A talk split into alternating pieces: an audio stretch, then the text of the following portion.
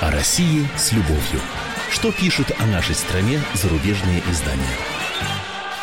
Мы приветствуем всех, кто слушает радиостанцию «Комсомольская правда» в Москве и других городах вещания. И сейчас будем знакомиться с тем, что же успели за прошедшую неделю написать наши зарубежные коллеги. Нет, писали-то они много, но, э, как всегда, заместитель редактора отдела международной политики «Комсомольской правды» Андрей Баранов. Андрей Михайлович, здравствуйте. Приветствую да, всех. Выбрал... И, да, и, как всегда, Лена Афонина, наша ведущая, помогает мне эту программу вести. Да, я напомню, что Андрей Михайлович выбирает только те материалы, которые касаются э, событий здесь, в стране происходящих. Оценка, разумеется, зарубежных журналистов. Вот, а ваше право согласиться с ней, принять эту оценку или поспорить. Для этого у вас есть телефоны прямого эфира 8 800 200 ровно 9702. Звоните или, пожалуйста, по WhatsApp, Viber пишите э, плюс 7 967 200 ровно 9702. Ну что, поехали. Э, возьмем швейцарскую газету для затравочки, да, Neue Zeitung.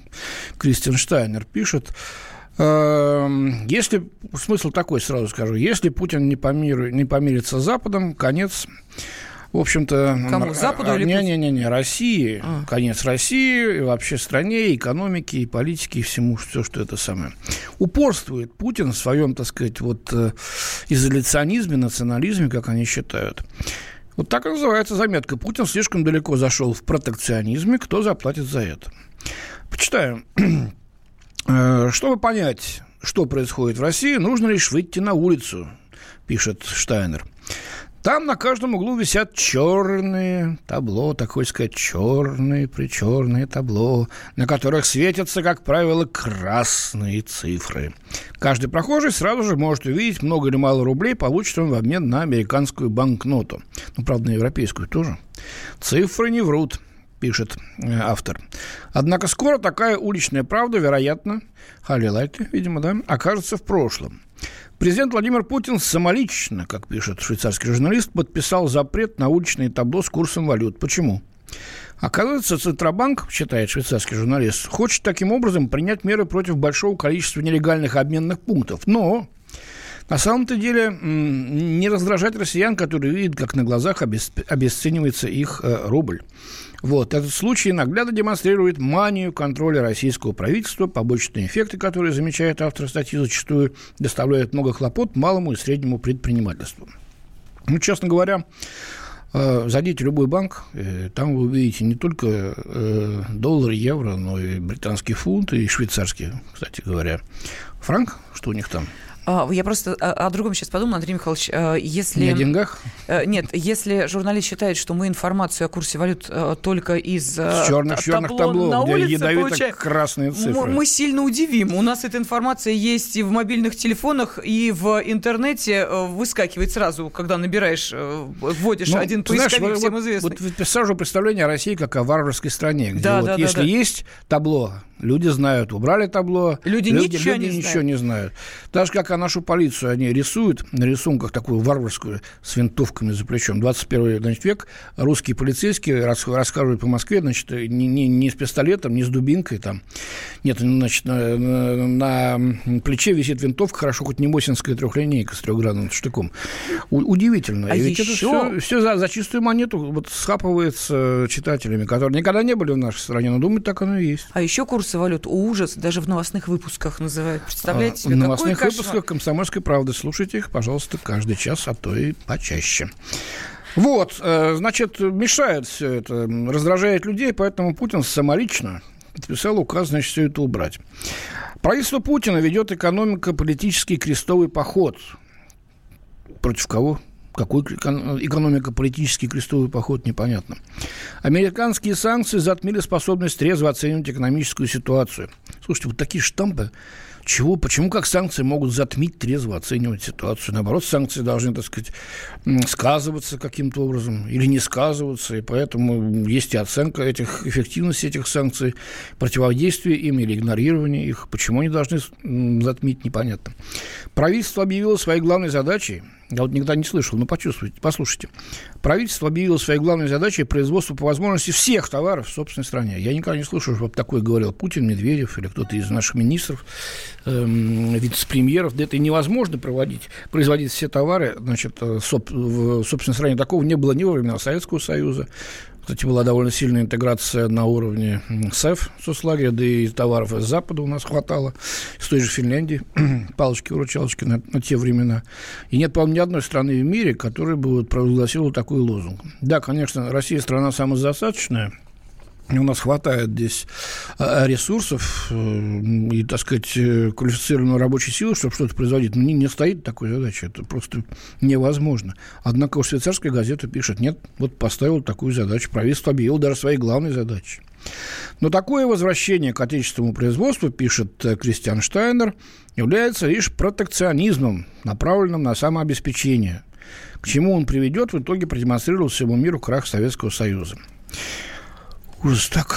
Санкции в купе с, со, стимулированным, со стимулированием государством отечественного потенциала действуют как яд и сильно парализуют экономику, полагает журналист. Тогда почему же, так сказать, они затмевают способность трезво оценить опять-таки экономическую ситуацию, о чем мы сейчас говорили?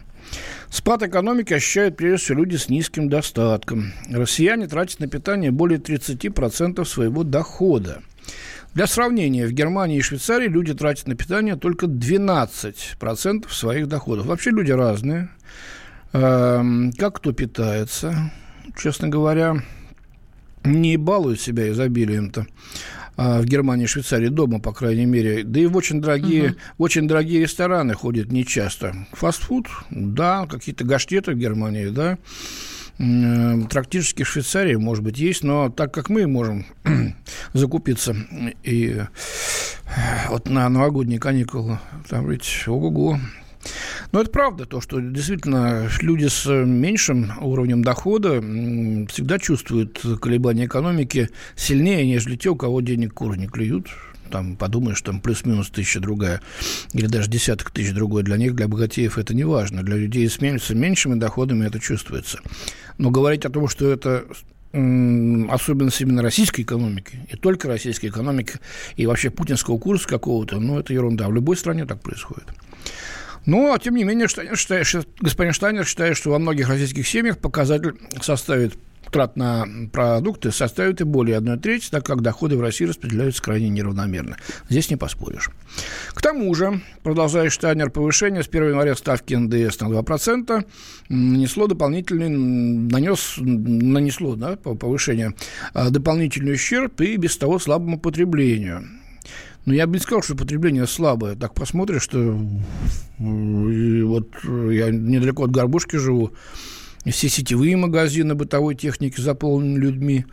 Вот, э, покупают достаточно много честно говоря. Не сказать, что было, было пусто и шаром покати.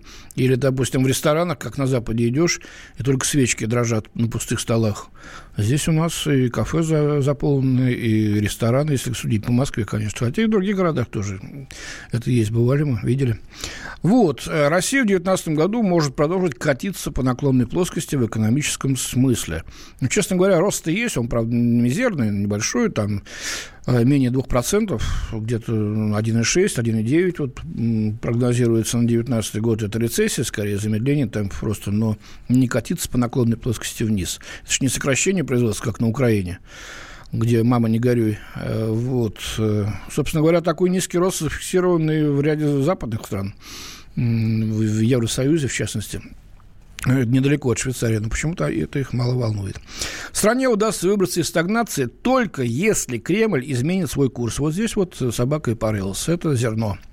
Без примирения с Западом она по-прежнему будет едва сводить концы с концами. Uh-huh. Ну, приезжай, посмотри, как тут сводят концы с концами. Мы потом в конце, если у нас хватит времени, поговорим об этом. Путин зашел слишком далеко, его внешнеполитический азарт контрастирует с экономикой. Ухудшение мировой экономики, пад мировой экономики, кстати uh-huh, говоря, uh-huh. и падающая цена на нефть лишь усугубят проблему, проблему. Сегодня за изолированность России и упрямство правительства платят люди.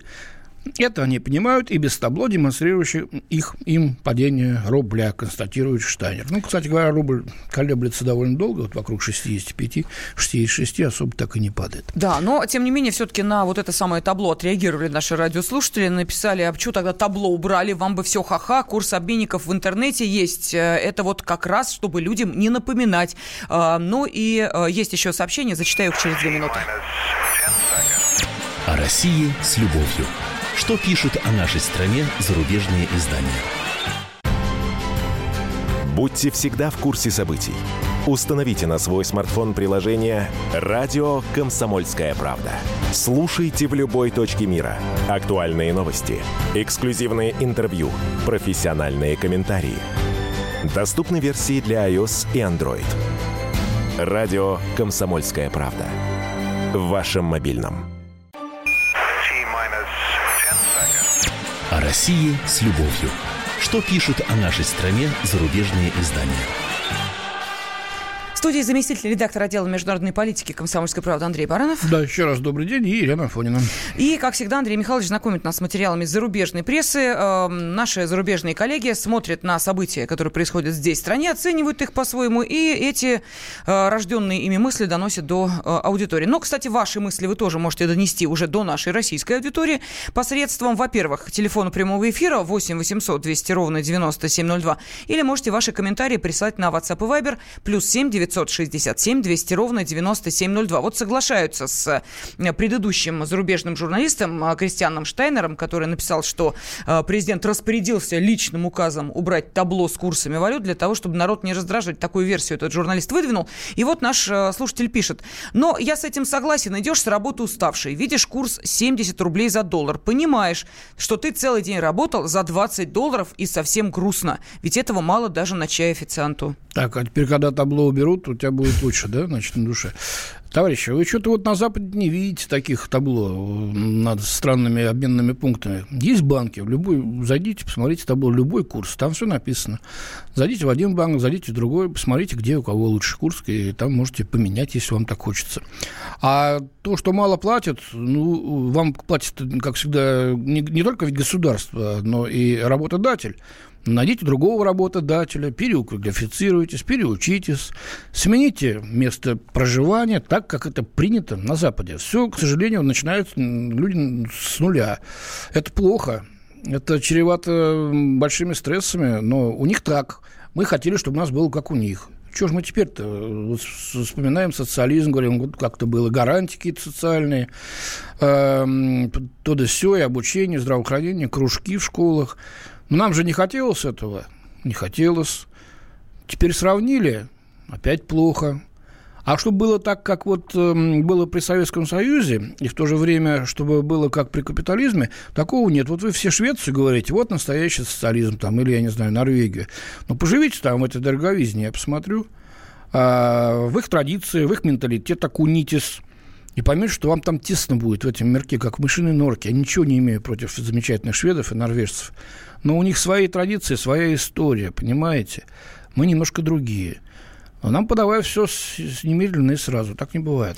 Да, а, далее комментарий. А, ну вот э, негодуют по поводу того, что мы тут рассказываем о переполненных магазинах, э, ресторанах, кафе и прочем-прочем. Нам пишут, а вы потребление не Москвы смотрите, а до Сибири доедьте. Там крыши соломы и только кроют в деревнях жиру. А, то есть соломой кроют. Вот да, уже крыши даже, кроют Даже соломой. шифера не осталось. Хорошо, что не дерном. А, вот, а то можно было и козу ну, запустить на крышу и пасти, как в средние века делали. Ну, про солому это вранье. В Сибири, значит, э, от соломы ничего не останется после первого снегопада хорошего. Вот. Э, и не надо говорить про то, что совсем все плохо в Сибири или там где-нибудь в э, центральной России. Бываем мы в городах, что ж думать, здесь сидим только в Москве, что ли? Бываем, видим. Да, конечно, труба пониже, дым пожиже, как и в любом другой стране. Есть мегаполисы столичные. Вот. Э, но Питер, допустим, как мегаполис столичный, ничем Москве абсолютно не уступают. Екатеринбург Отличный совершенно город, великолепный уральский. В маленьких районах, городах сейчас стало очень интересно. Да вы по Золотому кольцу-то проедете, посмотрите. Сколько там туристов и э, как это кормит местное население. Вот, так что, да, все по кочкам, все с неровностями, с откатами, с безобразиями, с коррупцией с нашей, с цинизмом, с хамством, но потихоньку, потихоньку идет вперед. Но сравните, ведь ничего этого не было лет 20-25 назад. Ни этих гипермаркетов, ни торгово-развлекательных центров, ни кинотеатров, ни дорог более-менее приличных, которые стали появляться – но не было этого. Вы хотите вернуться в 90-е или в разруху Горбачевской перестройки, который сам не знал, куда ведет народ и угробил страну? за своим балабольством. Ну ладно, я не буду, так сказать, отвлекаться. Есть что-нибудь еще? Есть, есть, да. Э, нам пишут... Э, э, я из Сибири. Что-то соломенной крыши ни разу не видела, пишет наша радиослушательница. Далее. Только никто оттуда возвращаться не хочет. Германия и Швейцария. Знакомые уехали и там живут. Ну, раз уехали, так пусть живут. Но... Ну, наверное, ну, там уровень комфорта лучше, и уровень жизни там выше, никто не спорит, понимаете? Сейчас. Посмотрим, что будет дальше. Так, ну и у нас телефонный звонок. Эдуард из Твери нам дозвонился. Здравствуйте. Алло, здравствуйте. Здравствуйте. Я не знаю, тут далеко ездить не надо, в Твери тут не особо-то жизнь. Но я хочу сказать, что, скорее всего, я соглашусь с э, тезисом, который был, что из-за внешней политики вот Путина мы вот сейчас это все расхлебываем, к а, сожалению. А, а вам чем она не нравится, наша внешняя политика? Да мне не нравится то, что мы, как бы сказать, от нас изолируются, и мы от всех изолируемся. Как это изолируется? Подождите, подождите. Санкции, из-за санкций. Ну, вот сан- санкции, мне не нравится. Санкции, мне не нравится. А? Санкции это из-за чего?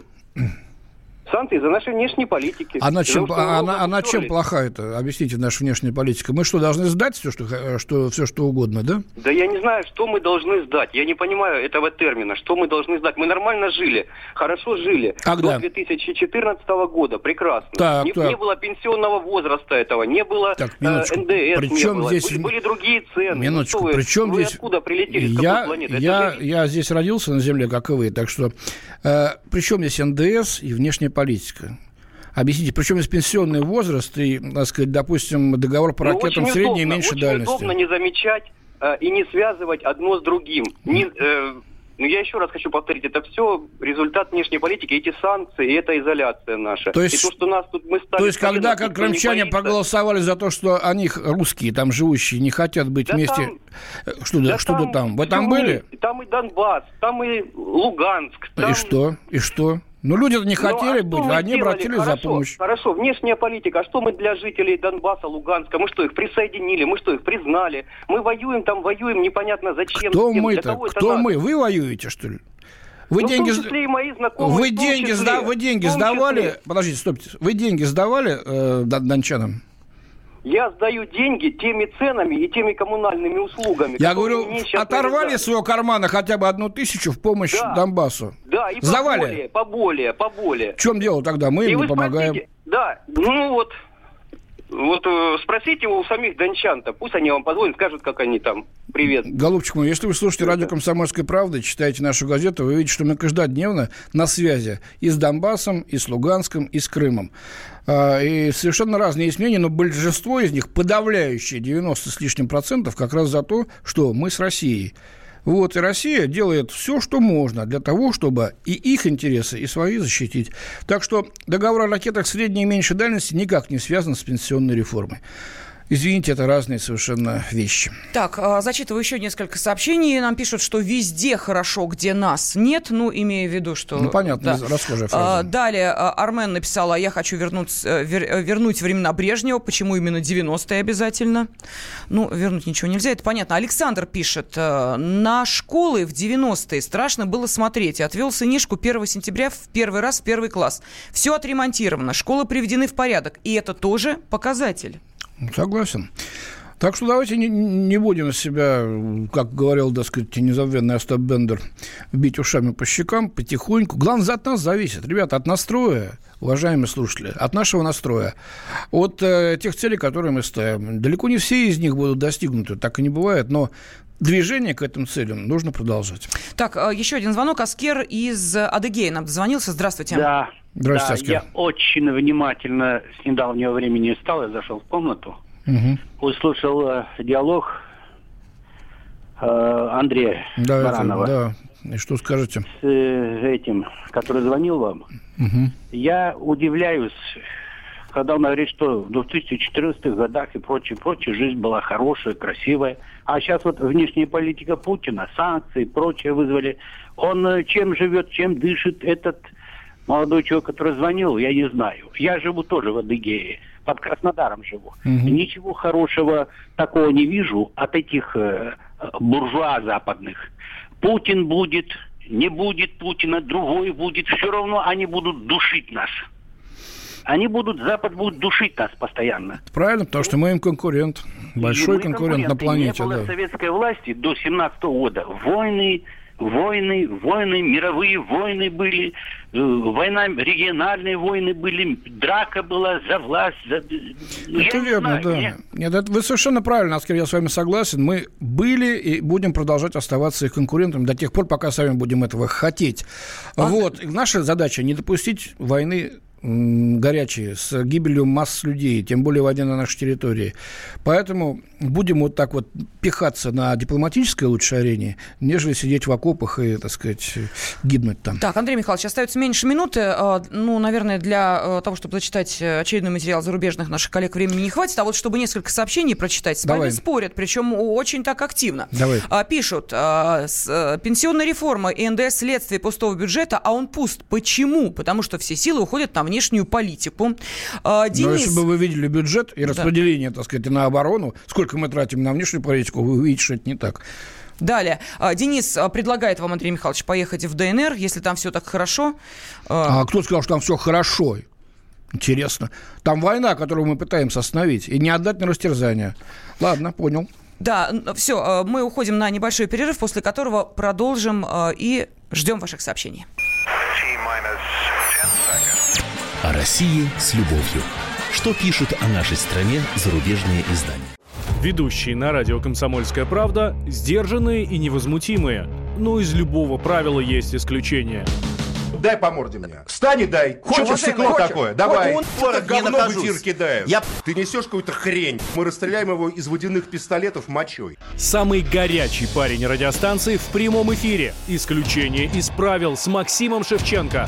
Слушайте по вторникам с 8 вечера по московскому времени. О России с любовью. Что пишут о нашей стране зарубежные издания? Студии заместитель редактора отдела международной политики комсомольской правды Андрей Баранов. Да, и Елена Фонина. И э, мы продолжаем знакомиться с материалами наших зарубежных коллег, пишут о событиях здесь, в стране, ну а мы с вами, собственно, эти материалы обсуждаем.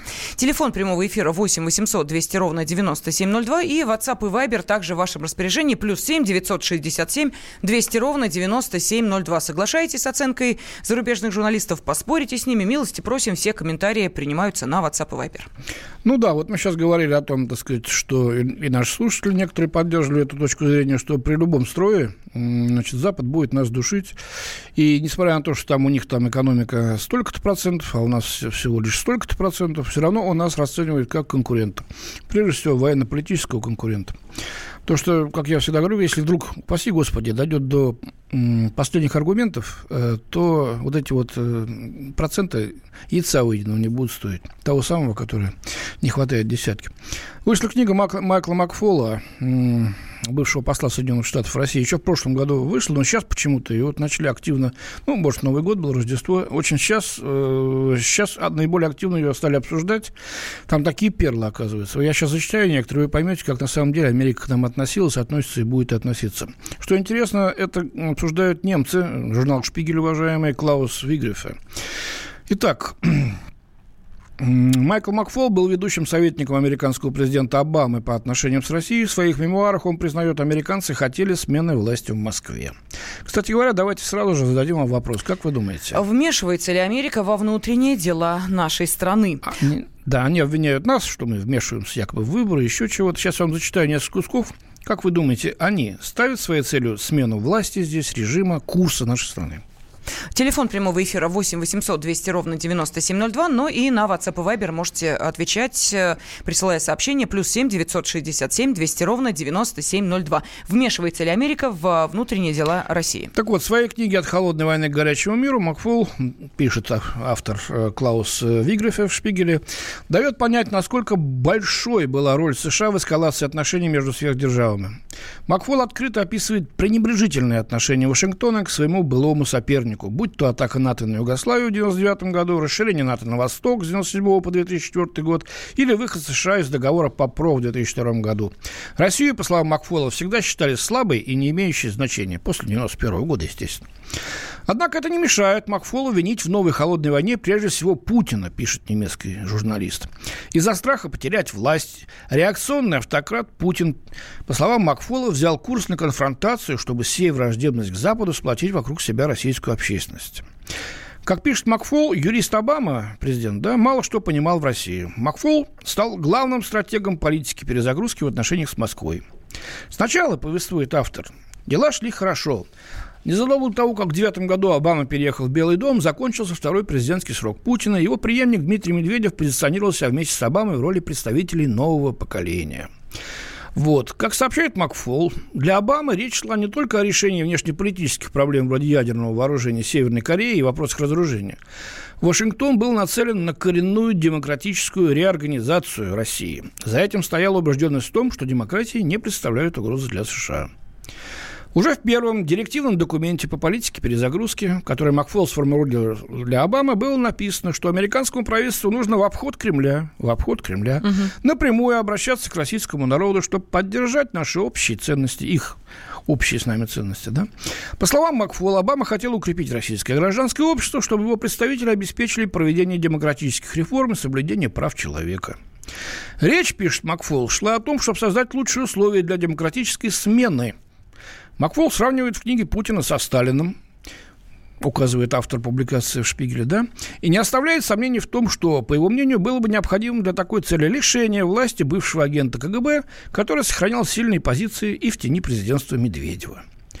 Американцы обучали функционеров либеральной оппозиции, платили миллионы гражданским организациям, слушайте внимательно, которые, по признанию самого Макфола, не могли быть нейтральными в политическом смысле – во время встречи с российскими оппозиционерами в Москве вице-президент Джо Байден заявил, что было бы лучше, если бы Путин не участвовал в следующих президентских выборах. Кто куда вмешивается? Дальше читаем.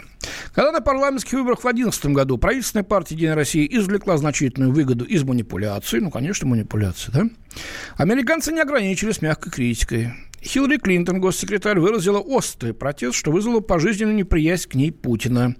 Именно Макфол благословил в Белом доме позицию Клинтон, указывает автор статьи Вигрефа. Да? Когда в 2012 году Путин победил на выборах, он был убежден в том, что правительство Обамы хочет от него избавиться. По крайней мере, на этом политика перезагрузки подошла к концу. Вскоре после того, как в 2012 году Макфол стал послом США в Москве, он стал получать угрозы убийства. Неизвестные прокалывали шины автомобиля его сотрудников и преследовали его сыновей по дороге в школу. Первый раз я об этом слышу, честно говоря, никто никогда не говорил. Российские охранники перед посольством США издевались над его женой, боже мой. Вот это представить невозможно, что взятые на деньги, на хорошие деньги, а, значит, охранники посольства США издевались над женой посла. Телевидение настраивало аудиторию против него, его подкарауливали сотрудники Кремлевской молодежной организации. В 2014 году им это надоело, и он вернулся обратно в Калифорнию. Сегодня, пишет Шпигель в заключение, у Макфола больше нет права въезжать в Россию. Вот такое поразительно недружелюбное распоряжение отдал Путин. Последним американским послом, на которого был наложен такой запрет, был Джордж Кеннон. Он представлял США в Москве, когда в Кремле еще правил совершивший преступление против человечности Иосиф Сталин. Ну, Шпигель здесь остался верен себе. Все-таки нужно, в конце концов, было подсласить вот эту вот очень неприятную пилюлю, которую сам себе выписал Макфол в собственной книге. Вот так вот сменить Путина, убрать того, поставить этого – платить миллионы долларов ангажированным прозападным организациям, а самим потихонечку двигать потенциал НАТО к нашим границам, выходить из договоров, подтачивать нашу безопасность, и от этого, после этого еще требовать уступок нашей страны, уступок, уступок стать такими, как они, но при них – значит, быть слугой Соединенных Штатов. Это не прокатило. И они еще деланно удивляются. У нас есть звонок, наверное? Да, у нас звонки, есть сообщения. Ну, давайте сначала Александра из Саратова послушаем. Александр, здравствуйте. А, добрый день. Ну, американцев, влияние американцев, я считаю, что оно гораздо меньше, чем то влияние, которое на нас оказывает правительство Российской Федерации, назначенное президентом Российской Федерации. Я вам напомню, что не Трамп поднимает цены на тарифы на ЖКХ, не Трамп поднимает э, пенсионный возраст и далее по, по списку. Я, я не про это спрашиваю. Хотели бы Нет, они, чтобы правильно... Россия изменила свой курс на мировой арене? Вот, честно говоря, им плевать на то, сколько здесь загнется из-за цены еще. Они хотят, чтобы Россия перестала быть им э, бросать вызов Соединенным Штатам. Они хотят Но я как этого. услышал вопрос, так и отвечаю. Я, может быть, неправильно услышал вопрос. Поэтому я так и отвечаю. Что касается влияния, я говорю, оно неизмеримо мало, на, на нас влияет больше правительства. Понятно. Я вот так услышал вопрос. Понимаете, извините, если я, конечно, не, не, не по другой вопрос отвечаю. Но нет, нет, услышал. Александр, в любом случае, спасибо вам за звонок. Конечно, э, конечно. Что пишут? США вмешиваются в жизнь России, спонсируя различные оппозиционные организации и компрометируя нашу страну в мире, пишет Рустем. Э, вмешиваются уже 300 лет со времен Джорджа Вашингтона, сейчас еще циничнее. Украина тоже вмешательство в Россию, пишет Александр. Ну вот, Андрей Михайлович, видимо, кто-то смотрит нас на YouTube или вас смотрит в политических шоу, поэтому и говорят, что неплохо Баранов устроил устроился, советует людям место жительства поменять в поисках лучшей работы, а сам деньги в грязных шоу политических на ТВ зарабатывает. Почему в грязных шоу? Не знаю, Андрей Михайлович, почему в грязных шоу? И почему, главное, зарабатывают? Ну, ладно. Честно говоря, мне там ни копейки не платят на телевидении. И я, вы на меня спутали с товарищами из Украины или, я не знаю, из других стран, которые там на контрактах. Я об этом, кстати, писал комсомолка, тут нет никакого секрета. Посмотрите на сайте, если кому интересно. Я туда хожу не получая от них ни копейки. Единственное, что мне предоставляет возможность э, на такси доехать до телестудии и обратно вернуться в редакцию. Если вы считаете, что это подкуп, тогда буду ездить на троллейбусе. Так, дальше. Э, на вопрос, вмешивается ли Америка во внутренние дела России, нам ответили естественно. Ну, вот прям так и написано. Ну, понятно. А, далее, конечно, Америка вмешивается. Э, к нам незримо вмешивается, старается скинуть Путина, потому что он им не подчиняется. Они привыкли, что они всему миру должны диктовать. А Путин не идет на это. Им Ельцин был был угодный, они его раскрутили и поставили второй раз на президентство. Вот так вот. А, так, что еще? Надоело слушать по радио и телевидению о проблемах э, в Украине, Европе и США. Расскажите лучше о наших проблемах. Так рассказываю постоянно. Господи, и экономика, и, и общество, и что хотите. От светской жизни до НДС, э, от бедности до советов, как э, стать побогаче. Пожалуйста, открывайте нужный вам раздел, слушайте интересующие вас передачи. Сейчас мы говорим о том, что на Западе пишут про нас. У нас Василий из Краснодара. Да-да-да, я просто хочу обратиться к нашему радиослушателю слушателя, вот призывающему, да, говорить на, как он считает, актуальные темы, но поскольку у вас все-таки э, есть компьютер и даже есть выход в интернет, и вы общаетесь с помощью WhatsApp, ну, зайдите на э, сайт kp.ru, у нас там есть и раздел радио, и, кстати, отдельно есть э, у нас э, радиостраничка, вы там найдете любую программу на абсолютно любой вкус. Просто, ну, э, если вам э, хочется конкретики, ну, заходите, слушайте, смотрите то, что вас и много, интересует. много очень критичных по отношению к правительству, по отношению к властям там э, звучит оценок и замечаний. Если вы их разделяете, посмотрите, вам интересно. Не разделяете, поспорьте с ними. Но у да. нас вот такая программа. Да. Ждет нас товарищ из Краснодара, Василий. Здравствуйте. Э, добрый день. Здравствуйте. Я просто хотел задать вопрос. Вот мы говорим об Америке, Америке. Скажите, пожалуйста, а Россия не знала о том, что готовится на Украине? о том, какая роль отведена жителям Луганска и Донбасса? Отличный вопрос, Василий, отличный вопрос. Вот, я, э... я немножко аргументирую. Да, да, да, да, да. Я уволился, я военный подполковник запаса. Я уволился в 2004 году. В 2004 году была расформирована последняя воинская часть на территории Луганской и Донецкой областей. 300-километровая зона от границы с Луганск, э, с Донецкой области до Днепропетровска была полностью обескровлена. Были выведены все воинские части, которые были выведены с Венгрии и с Германии. И Россия не знала о том, что будет. И то, что готовится, что жители Луганской и Донецкой области стали заложниками, которые более пяти лет живут в этих условиях. Значит, э, Россия доверилась в очередной раз Западу. Когда подписали это соглашение, Янукович с, ми- с министрами иностранных дел Франции, Германии и Польши, представителями да, Министерства иностранных дел, а на следующий день все это было разорвано. К сожалению, не лучшую позицию занял тогда наш посол тогдашний в Киеве Зурабов, который фактически, как мне кажется, это ясно уже, фактически дезинформировал Лучший друг Порошенко, кстати, э, э, дезинформировал и руководство МИДа, и страны тем, что успокаивал, и говорит, да нет, нет, все нормально, все под контролем, ничего здесь такого не будет. Как э, оказалось, совсем все по-другому. Знать-то знали, а вот распорядиться этими знаниями не смогли, не сумели. Сейчас стали умнее, я надеюсь. Если вы смотрите вот с «Комсомольской правды», то в декабре мы брали большое интервью министра иностранных дел Сергея Лаврова. Он сказал, что да, это, это было уроком, и сейчас мы уже совсем по-другому смотрим на, эти, на все эти обязательства и все эти обещания, которые нам дает Запад. Да, ну и вот э, финальное сообщение зачитаю. Нам написали, назовите хотя бы одну страну, в дела которой не вмешивались или не пытались вмешиваться Соединенные Штаты Америки. Ну, нет таких стран. Конечно, они это делали и будут делать, потому что они сейчас считают хозяином здесь, начальником на земном шарике. И очень обижаются, когда кто-то их не слушается. Их перестал слушаться Китай, мы их никогда не слушались, им это не нравится. Будем бороться. Андрей Баранов и Елена Афонина были с вами. Спасибо.